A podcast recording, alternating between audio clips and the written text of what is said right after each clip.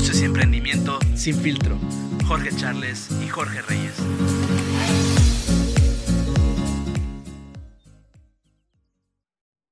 Muy buenas tardes, bienvenidos a esta primera edición de Negocios y Emprendimiento sin filtro. Mi nombre es Jorge Charles y me acompaña Jorge Reyes. Buenas tardes, Tocayo.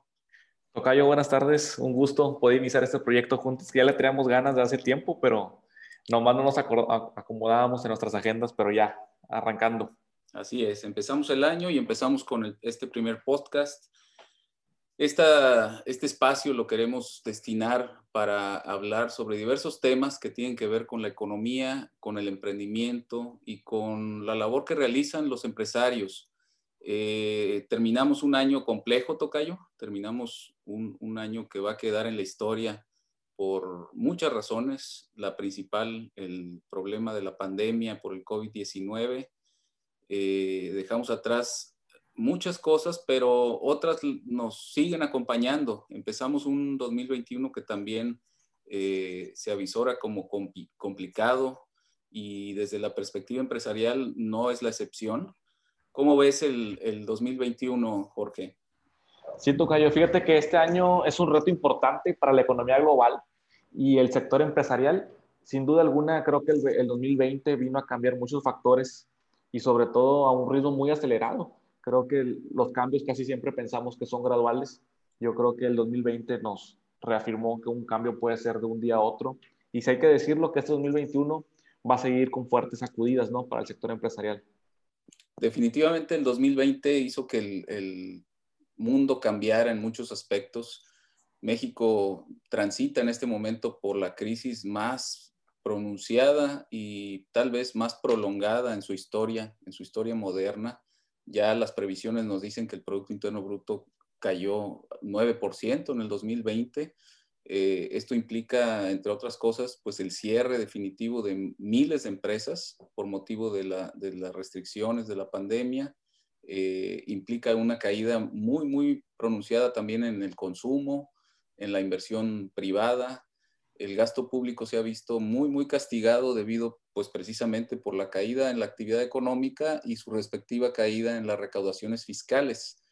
Eh, todo eso se traduce también en que según cifras del INEGI y del Coneval, ya al mediados del año pasado había 12 millones de personas que habían perdido sus ingresos. ¿Qué significa esto en términos de actividad económica? Pues que hay millones y millones de salarios que dejaron de circular y que dejarán de consumir productos y servicios.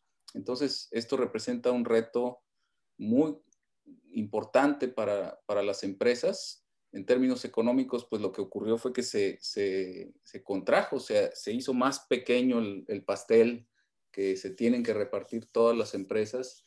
Y la pregunta está en el aire, ¿no? ¿Cómo le hacemos para sobrevivir? ¿Qué opinas, Así, Tocayo?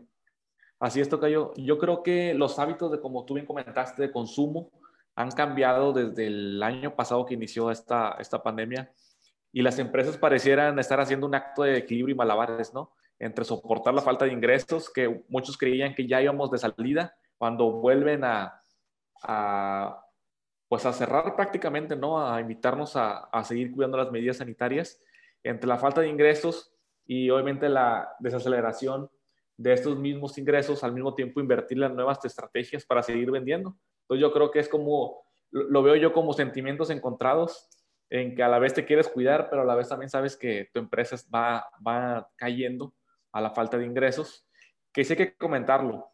Muchas empresas ya traían un rezago en temas tecnológicos o bien en algunas áreas como financieras, mercadotecnia y modelos de negocio.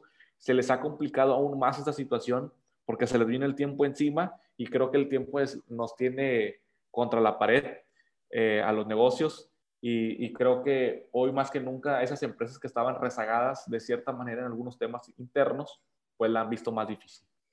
Claro, fíjense que desde una perspectiva pues muy, muy de teoría económica, las, las, los ciclos recesivos, que son inevitables durante la historia, siempre ha habido fases recesivas y expansivas en la economía.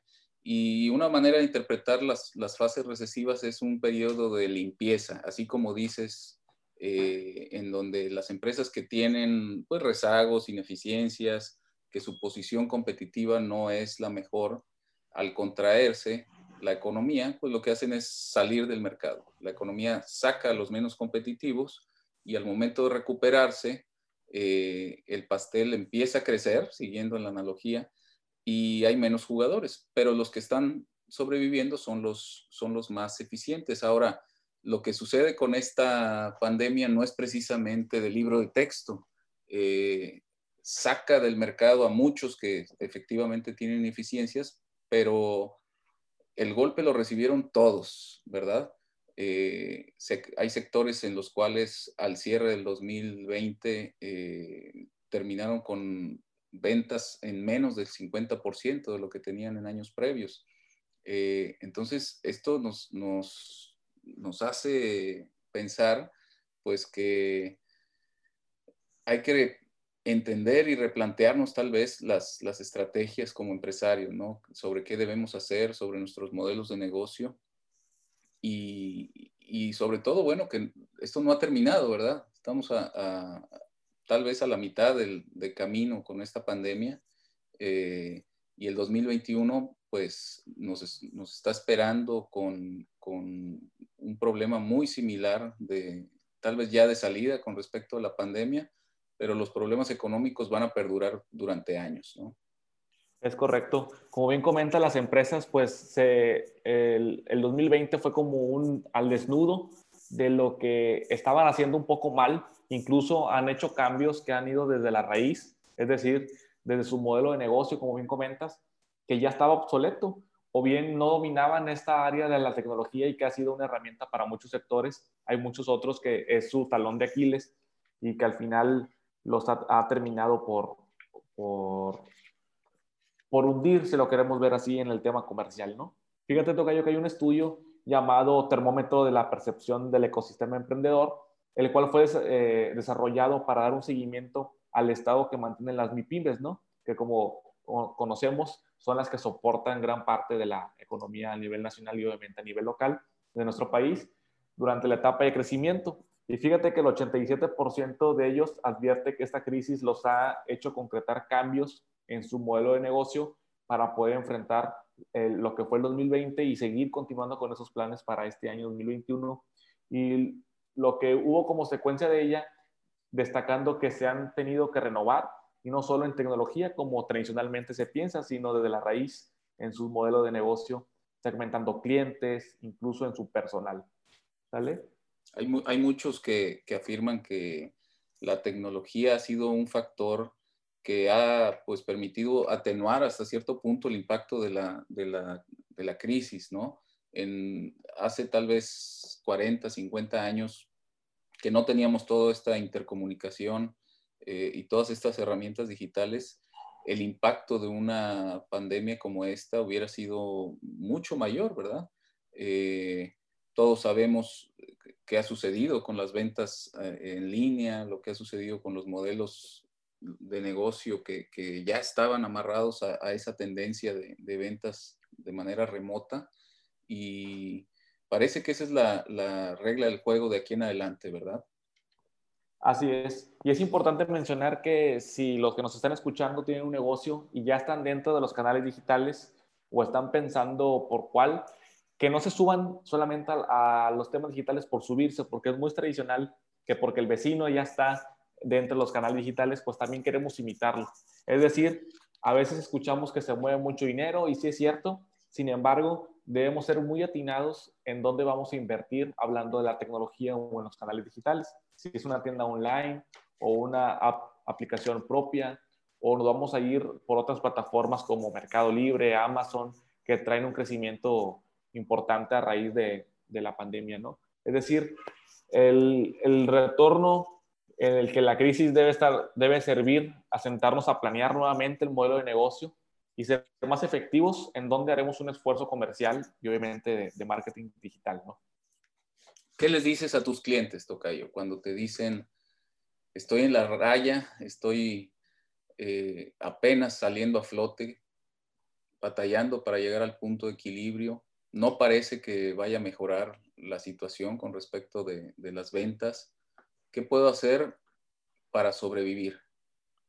Lo que yo recomiendo es pararse desde donde está la raíz del modelo de negocio, ver financieramente qué es lo que puedo yo ahorrarme a través de alguna alianza con algún proveedor, a través de apalancamientos con, con, estos proveedores, reduciendo gastos al nivel donde no te afecta la operación o el valor de oferta que tienes como diferenciador en tu negocio y visualizar hacia dónde va la industria en la que estás parada, pero apoyado de la tecnología.